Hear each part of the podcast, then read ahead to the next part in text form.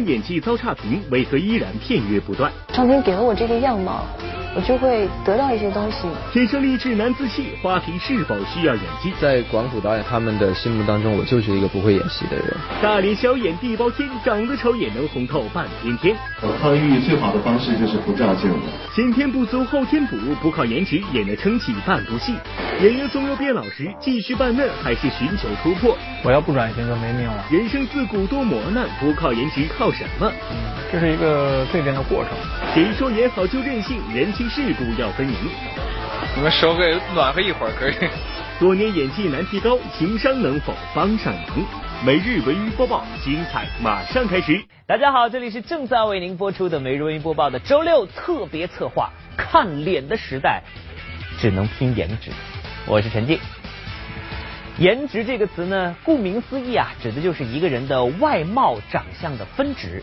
呃，一个人长得美、长得帅，我们就可以说他颜值高到爆表。相反，如果一个人身在影视圈却相貌平平，我们常常会说他颜值不够，需要东拼西凑来弥补。当然，也有人说了，光有长相没有实力，那不是绣花枕头吗？比如说最近啊，电视剧《大汉情缘云中歌》播出之后，女主角杨颖就没能凭借高颜值而逃过观众对她演技的吐槽。那么，在这个看脸的时代，光拼颜值真的就够了吗？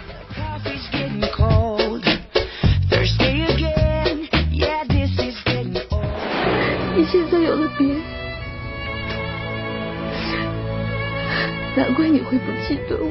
我给你画了一个符，帮你增加信心。真的假的？你还会画符呢？看他说台词什么会有点出戏。他演真人秀的话会比较好，更好一点。演技没有演技吧？有演技吗？改编自童话同名小说电视剧《大汉情缘云中歌》，讲述了一位灵气满满、直爽善良的大漠女儿云歌的传奇爱情故事。由首次出演电视剧的混血美女杨颖演绎西域女子云歌，本来应该是该剧妥妥的收视保障。然而只会咧嘴瞪眼、高低眉的演技三大法宝，却不但使得收视一路狂跌，还引来观众吐槽：说好的刁蛮任性、活泼开朗呢？哭戏不等女主先流泪，我们已经纷纷在电视机前掩面而泣了呀！大娘，你快醒醒啊！大娘，大娘。我一直非常仰慕的 Angelababy 啊，中最美的女人，对吧？俗话说，没演技不可怕，总出来毁剧就是你的错了。相比杨颖电视剧首秀惨淡开篇，下面这一位则是顶着演技差的质疑，依然顽固的称霸着我们的电视荧屏。你即将要娶的这个女孩子呢，她没有国色天香，身材呢输给一大堆的女子。你敢一辈子都接受他这个样子吗？敢。小霸王，你爹好歹也是两镇的乡会会长，没有想到你说出来的话竟然那么的荒唐。那如果是演技的话，我觉得永远还是在学习的状态当中，是希望自己还可以就。有就是在朝着前进的方向继续去努力，因为我一直说过一句话，就是演技和学习一样，学无止境，演技也无止境。出道多年，唐嫣从《仙剑奇侠传三》里的女娲后人紫萱，到如今要挑战新版《大话西游》的紫霞仙子，每一个角色都是妥妥的绝世容颜，吸引各种类型的大小鲜肉围绕在她身边。然而千篇一律的玛丽苏剧情，加上万年不变的冷淡表情。也让观众不知道究竟是他的演技更捉急，还是挑选作品的眼光太糟糕。干什么？担心我找不到你吗？前上虽然有好几万人，但是有记者试镜成我一个一个去问，总会问到的。那之前其实也不是说刻意的我就接那一类，也不是，刚好就是那一类的角色刚好密集的同时出现在荧屏上，那么大家就可能会觉得，哎，怎么就是有点像啊，或者是之类的评评说。但是在接下来，你比方说现在我正在上的九层妖塔，就是我相信会让观众看到不一样的荧幕形象的我，其实也在。挑战不一样的角色。Impossible.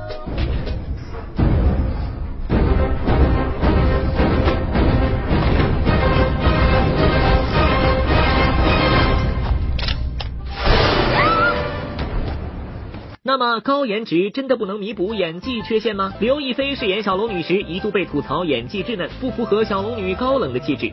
可是当二零一四年包子脸的陈妍希插着两根鸡腿飞出古墓，大家瞬间便怀念起至少有颜值撑场的刘亦菲了。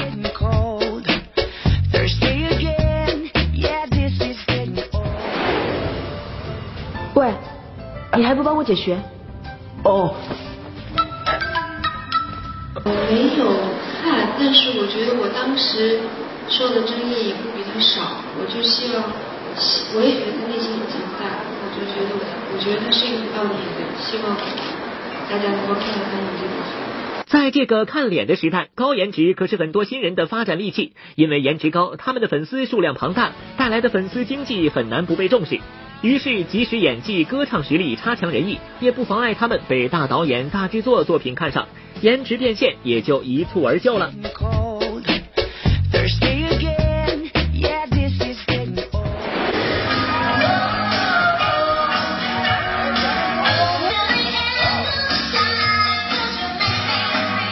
觉得我不夸张的说，我觉得他是未来的巨星，对，真的，因为他他身上同时具备那种很热情，然后同时又挺内敛的那种气质，而且镇得住台，就是一群人站在台上，他站在那儿，就是你眼睛就在看他，我觉得这个是天生的东西。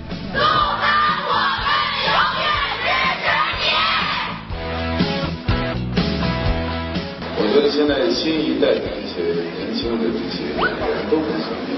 见多识广，所以对他们来讲，呃，只是一个时间问题。其实影视圈向来不缺高颜值、低演技的演员，而对于被评价为花瓶，大家也是仁者见仁，智者见智。至少不少女演员就曾表示，做花瓶也是需要资格认证的。如果颜值不够高，可是连做花瓶的资格都没有。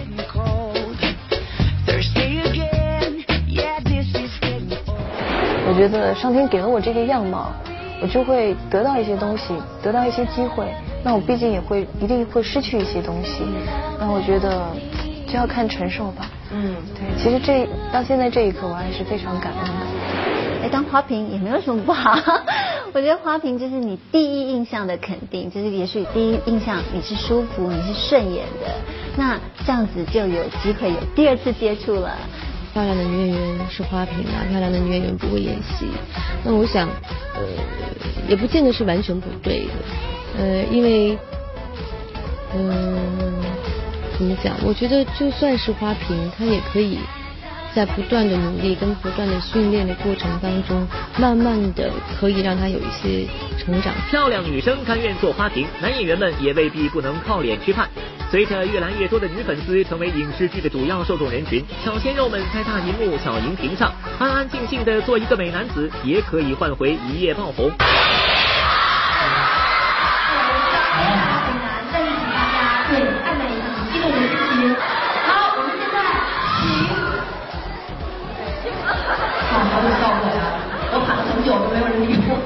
正所谓成也颜值，败也颜值。尽管偶像派时常遭到吐槽，但颜值毋庸置疑的帮他们赢得了高人气。可是影视圈的帅哥美女们坐拥万千宠爱的同时，却总会显得有些不安。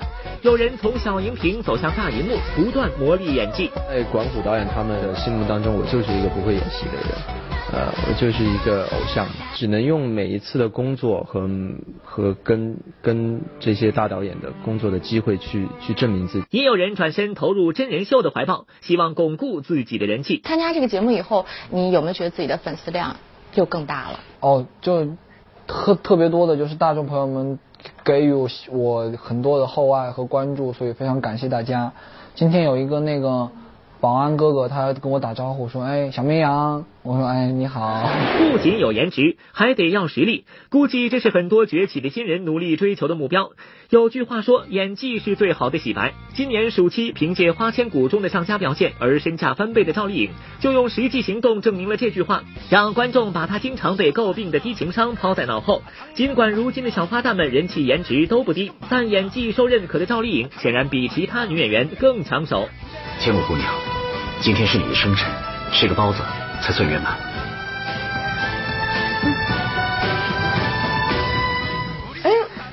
我说，是吗？我吃了个特效吗？我怎么不知道呢？我想一个包子为什么要做特效呢？我记得我吃的时候应该没什么问题。然后后来就看到呃我们制片人的一个采访，然后我才知道他在让他们故事的衔接，他们把那个鸡蛋改成包子，是不是我自己拆穿了自己？大脸小眼地包天，长得丑也能红透半边天，先天不足后天补，不靠颜值也能撑起半部戏。演员总有变老时继续扮嫩还是寻求突破？我要不转型就没命了。人生自古多磨难，不靠颜值靠什么？嗯，这是一个蜕变的过程。谁说演好就任性？人情世故要分明。你们手给暖和一会儿可以。每日文娱播报，稍后继续。影视圈向来不缺俊男靓女啊，但是近年来我们却发现，越来越多的颜值不那么出众的演员们，却个个名利双收，深得观众的喜爱。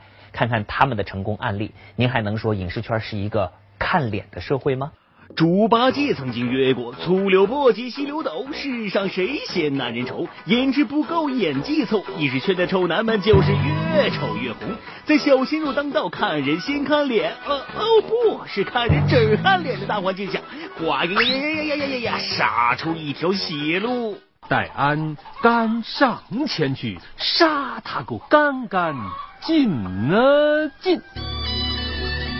要问演技哪家强？山东青岛黄渤上。想当年鲜肉时期的黄渤依然算不上英俊潇洒、风流倜傥，但好歹眉清目秀白白嫩嫩。凭借自己的唱跳功夫走起了青春偶像路线，结果就是唱不完的歌厅，跑不完的龙套。岁月是把杀猪刀，也是一把猪饲料。那一年黑了、胖了、丑了的黄渤，凭借疯狂的石头走进观众视野，从此骑上疯狂的赛车开始斗牛，捧回金马奖的丑男从此牛气冲天，一发不可收拾。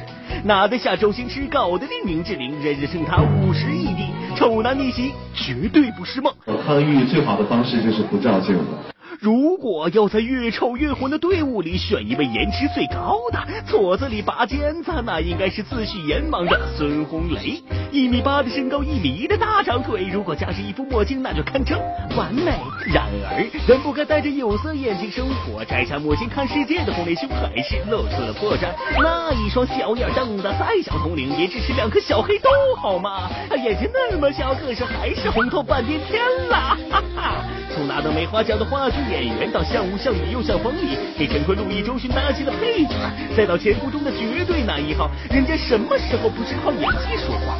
反过来，那些演技又大又水灵，可是不会说话的，按照那 baby 李峰、唐嫣等演技高的花旦小生，真该学学红雷哥的一颦一笑，眼波流转啊！我最不满意的就是我的眼睛，刚拉完蒜皮儿，眼睛有点肿。我说你戴墨镜。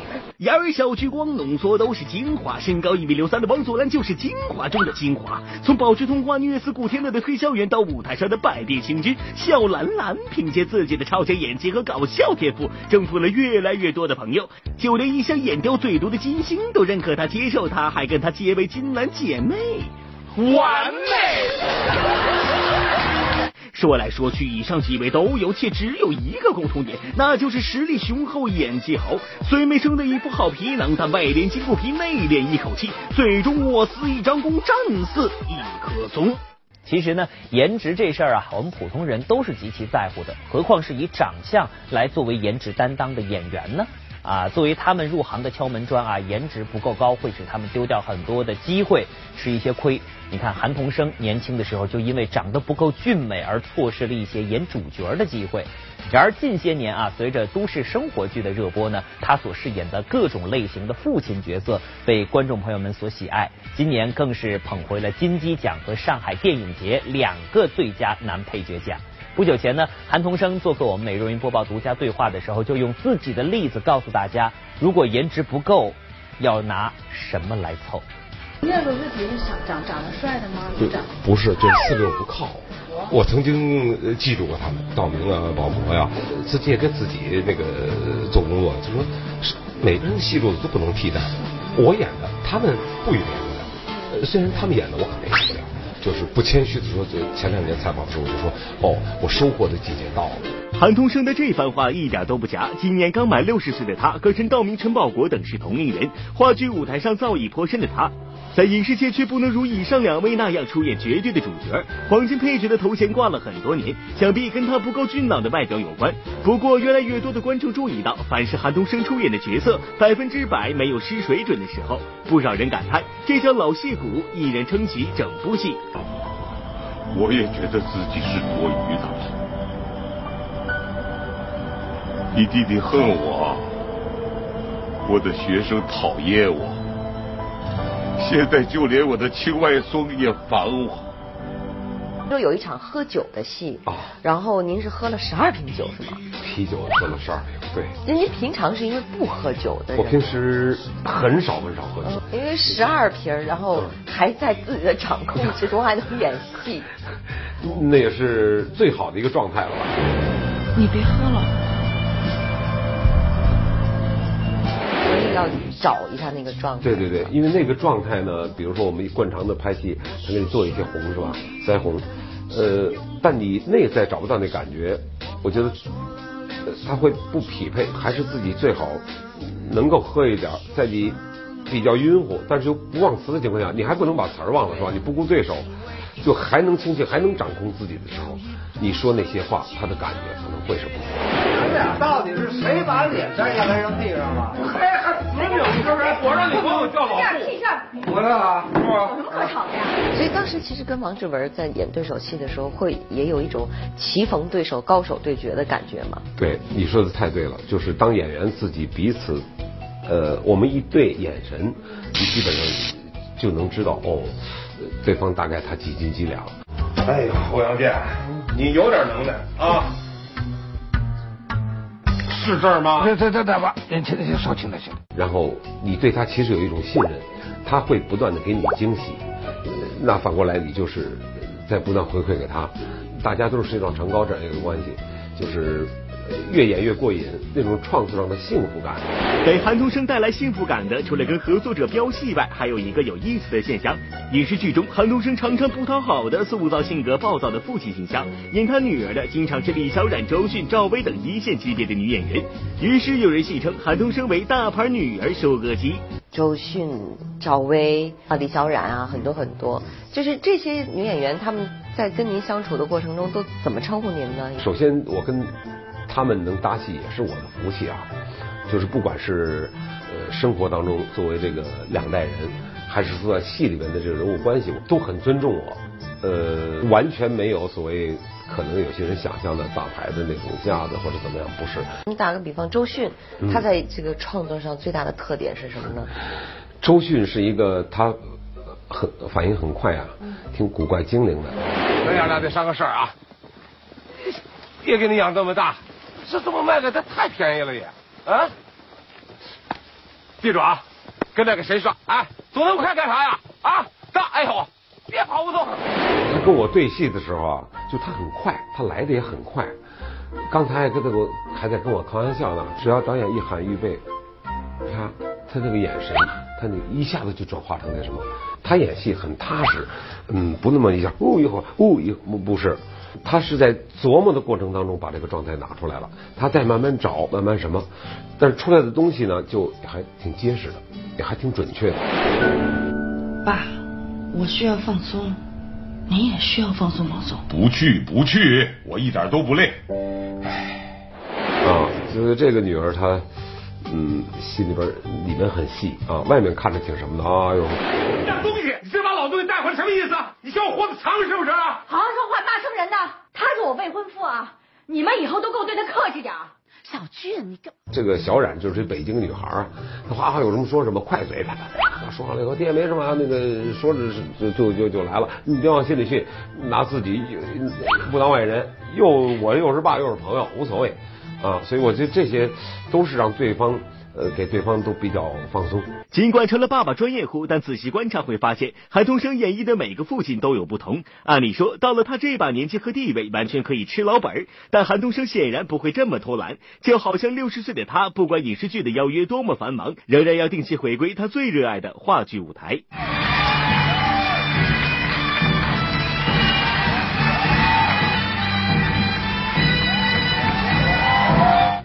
了躺着到吃饭。或者上厕所，就是保存体力。一个是他不带麦，再一个这个戏因为他是呃需要一种巨巨大的激情，要全情投入的，所以演完一场也是身心俱疲。六十岁才进入下半场才开始是吗？对，那个因为六十岁退休嘛，这之前尽管我也演了四十年戏，呃，那么回眸一看呢，这是有很多自己认为嗯。稚嫩的或者非常不成熟的那个那个阶段，到六十岁我就觉得，是我们如同看一出戏，中场落幕休息，下半场即将有更多的悬念。更多的精彩。人到了一定年纪之后，确实体力肯定是不如啊二三十岁那种正当年的时候。对你也是六十了，确实跟四十和三十不能比。自己能知道，这个过程当中，我上次我记得我也说过，演员他也有演员的秘密。呃，有的东西，比如说当我们不能什么的时候，我可以用技巧来弥补，我就用技巧。如果说在我体力可以达到的情况下，那就来真的，因为在演真的时候。你会非常无私，没有别的杂念。演员总有变老时，继续扮嫩还是寻求突破？人生自古多磨难，不靠颜值靠什么？嗯，这是一个蜕变的过程。谁说演好就任性？人情世故要分明。每日文娱播报，稍后继续。颜值往往经不住时间的考验，颜值往往也比演技啊、唱功啊这种内在实力更加脆弱。演员胡歌应该算是美少年的鼻祖吧。然而当年的一场意外车祸事故，却使他几乎失去了当初在颜值上的一切优势条件。最近呢，胡歌出演的《伪装者》和《琅琊榜》先后热播，他呢也是一改以往偶像小生的路子，与一众实力派拼起演技来。那么对于自己的转变，胡歌自己又是如何看待的呢？我没有你这样的老师，我的老师是王天凤。他是一个铮铮铁骨的汉子。有人说这几年看你的作品哈，被誉为是古装美男的胡歌在用生命来转型，这句话你听说过吗？我要不转型就没命了。啊，所以真的是想要改变一下吗？以前演的戏吧，比较适合那个年龄段的演员，二十到三十岁，嗯，但是我不能总是局限在这一种类型里面，所以三十岁以后我也认真思考了一下，我觉得我应该去。做更多的尝试。我不可以再让你有危险，我不能够失去你。要我失去你，我宁可自己去死掉。两千零五年，一部《仙剑奇侠传》让刚刚大学毕业的胡歌凭借李逍遥一角，成为当时古装美男的代表人物，名声大噪。的确，清秀唯美的五官在现在的小鲜肉群体中也是佼佼者。但是这样的优势仅仅维持了一年，胡歌顺风顺水的演艺道路在两千零六年戛然而止。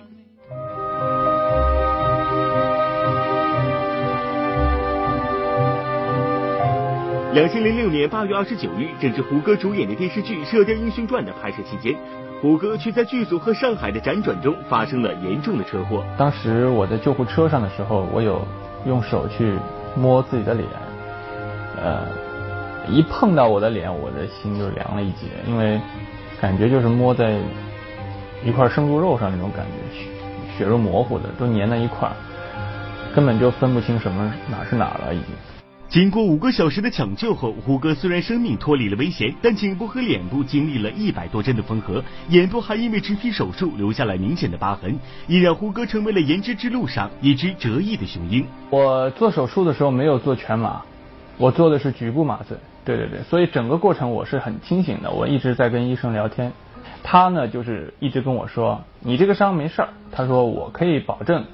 你可以恢复到原来的样子，你肯定还能回去做演员。我当时就觉得不太可能。完手术的第二天，啊，医生来给我换药，啊，那么把纱布都拆了，呃，换完药以后，我就特别想看看自己到底的伤势怎么样。那个洗手间里有一面镜子，我就跟他们说我要去上厕所，完了就让我爸扶着我进了洗手间，呃，然后一下子就。把自己给镇住了，因为我也没想到 那个脸会变成就是原来那个面积的一点五倍，嗯，整个脸肿肿起来，爬满了很多很多的那个针线，眼睛基基本上就挤挤成挤成一条缝了，那个眼睛啊，当时还是不能够接受吧，嗯，变成那个样子，嗯，然后我还问我爸，我说这能好吗？他就站在后面，特别冷静，他跟我说能好，然后我就出去跟他们做了一个胜利的手势，我说我看到了。嗯，经过了约一年的恢复，两千零七年六月二十二日，虎哥正式宣布复出。就如同胡歌经纪人蔡艺农所说，之前面容姣好的胡歌太过奶油，事故后一张俊俏的脸上多了一些故事和沧桑。或许这是为了让人们能够更好的去发现胡歌本身的光彩。很多观众发现，《伪装者》中胡歌眼角的疤痕清晰可见，尽管电视剧中特意安排了他所扮演的明台小时候眼睛受伤的桥段，但大家都清楚，这是胡歌自己一辈子都抹不去的伤疤。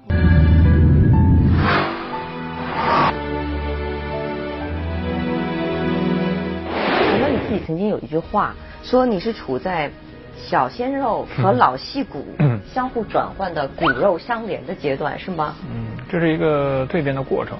嗯，当然我也不能否定我的过去，因为让我积累了很多的人气，让我在今天可以有选择的权利。我遇到过很多这样的演员，他们不管是从外形上来说，或者说从内涵、从他们的演技来说，可能都比我好，但是。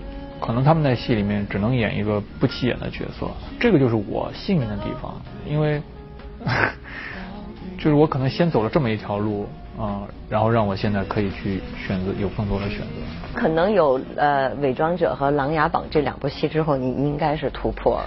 应该这么说，就是呃，其实在这个过程里啊，我也看到了很多可能性。以前可能只敢想啊，但也不知道。到底行不行？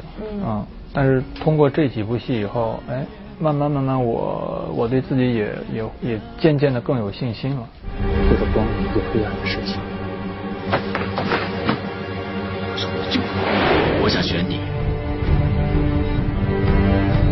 靖王殿下。九年前，胡歌写道：“如果皮囊难以修复，就用思想去填满它。”九年后，翻看胡歌的文字，更多的是机智、幽默和走心。遇到不专业的狗仔也是醉了，想开车跟踪，车没停稳，别先急着关灯，别以为你看不见路，我就看不见你，我可是演过谍战戏的，开什么玩笑？你觉得自己这十年里面变化的是什么？变化就是，哎，十年吧，肯定没有以前那么的青春阳光呗，对吧？我觉得你还是依然阳光的。嗯，没变的就是，就是没变的就是，我觉得内心还是有点有点幼稚。但是我我我还挺挺幸运的，觉得就是能够保持一份童心。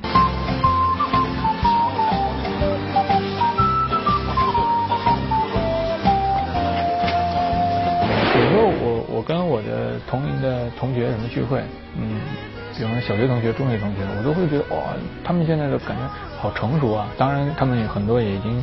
为人父为人母了，我给他们的感觉就是好像还是以前上学时候那种那种状态。但是我觉得这个，嗯，我我自己是觉得挺可贵的。胡歌在最早的时候是不是也是那种有偶像包袱的人呢？肯定会有吧，肯定会有。我要没包袱的话，我今天就不用化妆了。如今三十三岁的胡歌具备了明台的机智、幽默、感言，也仍然保有十年前李逍遥的可爱率真。但是男大当婚这件事，直至今日也没有完成，这也直接影响了胡歌卸下偶像包袱的进度。当爹？什么什么？当爹？当爹？对我可能做了爸爸，我就没有偶像偶像包袱了。贾乃亮什么的，他们也都还还是有的吧？你是要拉仇恨吗？每个人不一样嘛，对吧？我要当了爸，我的包袱里就是孩子了，还有偶像什么事儿？其实我以前别人问过我，就是最理想的职业是什么？我就把把这个父亲作为一个，我觉得是最最最理想的一个职业。就是我我很小的时候，我就给自己定了一个人生的规划，大概就是二十七岁当爸爸，二十六岁结婚，就这样。真的真的，我真的是这么想。但是所以说嘛，想了也没用。谁说演好就任性？人情世故要分明。我们手给暖和一会儿可以。多年演技难提高，情商能否帮上忙？每日文娱播报，稍后继续。能够成功的从偶像派转型为实力派的演员，我觉得是幸运的，因为呃演技呀、唱功啊这些东西往往需要一定的天分啊。有的人天生就是演员，有的人呢可能需要通过呃几十年的努力才能够得到大家的认可。那么如果啊外貌太过于出众，而演技、歌唱实力又总是被人质疑，那么这样的情况之下，又需要通过什么方法来保持人气呢？好的我一个人了。天哪！哇！我们要不要把陈哥喊过来帮你一下啊？三二一！哇！时代姐妹花花簇拥一下，簇拥一下，一起来合一张照，来来来来来。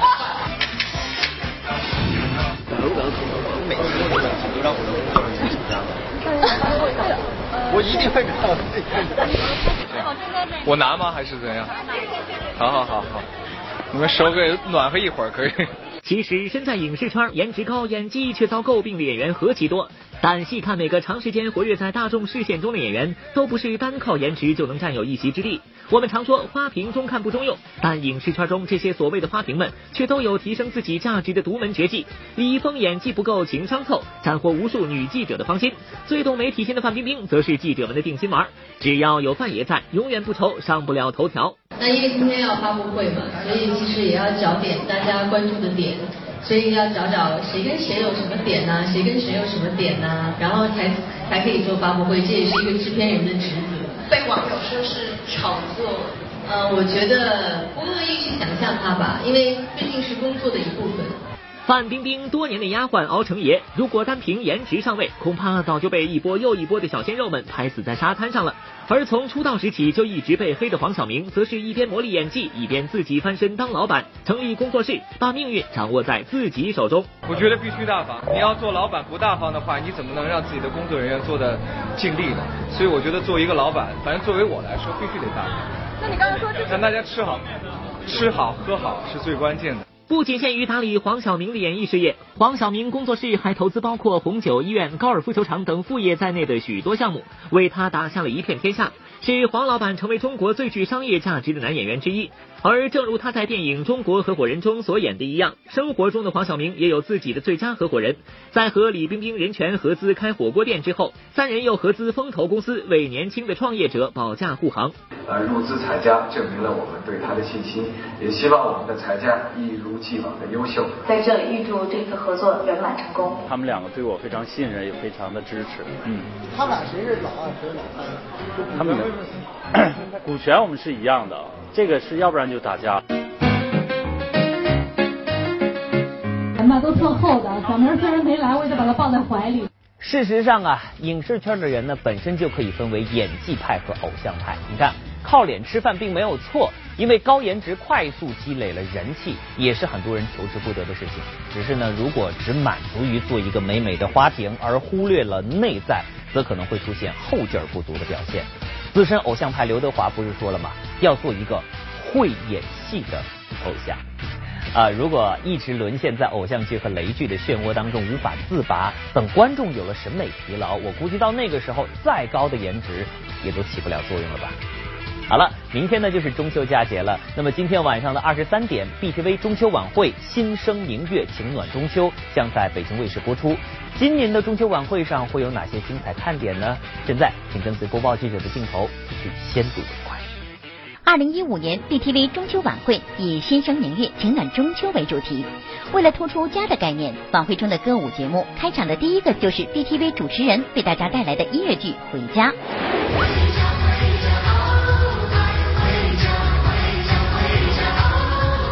次我们晚会是有个特别温馨的主题，叫“明月照人还”，说的都是在这个佳节大家要快快回家的那份心情。所以一开场呢，我们四个主持人，我们是一个音乐剧的出场。我是扮演一名海归，北京土著。您看出来我他扮演一个灭火器，你扮演灭火器，气死我了！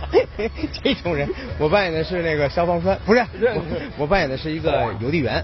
我当然看我这气质啊，我们俩的是创业者、成功人士，谢谢。同样是表达期盼回家的心情，苏醒则一边吊威亚，一边演唱了自己的全新歌曲《Back Home》。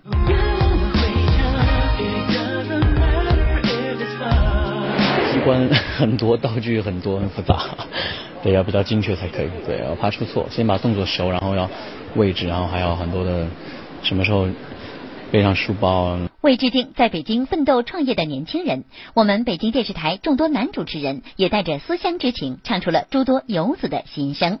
会害怕游子啊，你在哪里呀？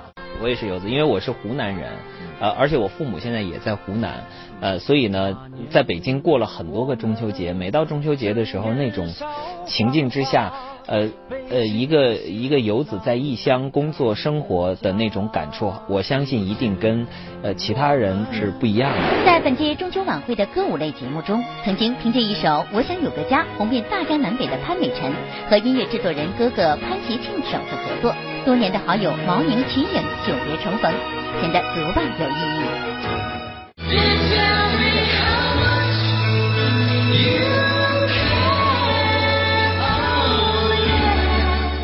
他们经常在一起唱歌啊，会有 K 歌啊，还有玩啊。他的那个唱歌天赋其实是非常专业。我是毛宁的粉丝。团圆的节日怎能少得了合家欢的场面？沈丹萍将会带着老公和两个女儿登台亮相，为大家带来歌曲《我们家庭真可爱》，这也是一家四口首次合体登台唱歌。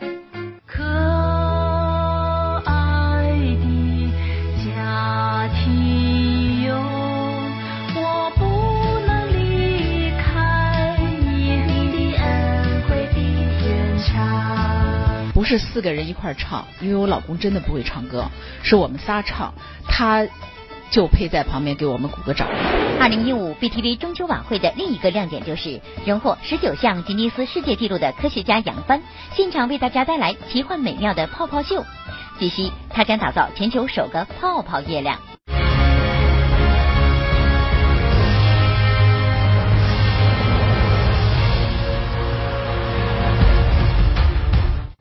好了，做个预告，稍后文艺频道将要播出的节目是春妮的周末时光。那么今天晚上又会有哪些嘉宾来到春妮家做客呢？我小时候吃饭最多 三筷子，一、二、三，你就得放筷子了。如果不放，老爸的筷子，老爸的筷子就过来了，啪就打你手。听到这儿，您一定猜得出来，今天的主题是跟美食有关。此番吕继红来到春妮家做客，可是有口福了。当天，侯军、江波两位京城名厨亲自为他下厨，同样都是拿土豆当食材，他们能做出什么花样呢？我的侯氏私房香辣土豆丝完美呈现出来了。我这个简单不能再简单的土豆焖扁豆，哎，这个逗你玩也算做好了。嗯，您您先尝。吕老师第一口怎么样呢？嗯，别说实话。别说话，你好歹您说句话呀！但你的行动我已经明白，大概明白您的意思了。嗯，很很不错，很不错，确实很不错。一番品尝，到底谁做的菜肴能得到吕继红的赞赏？他又将选择哪位名厨现场学艺呢？答案就在今晚十九点三十五分的春妮的周末时光。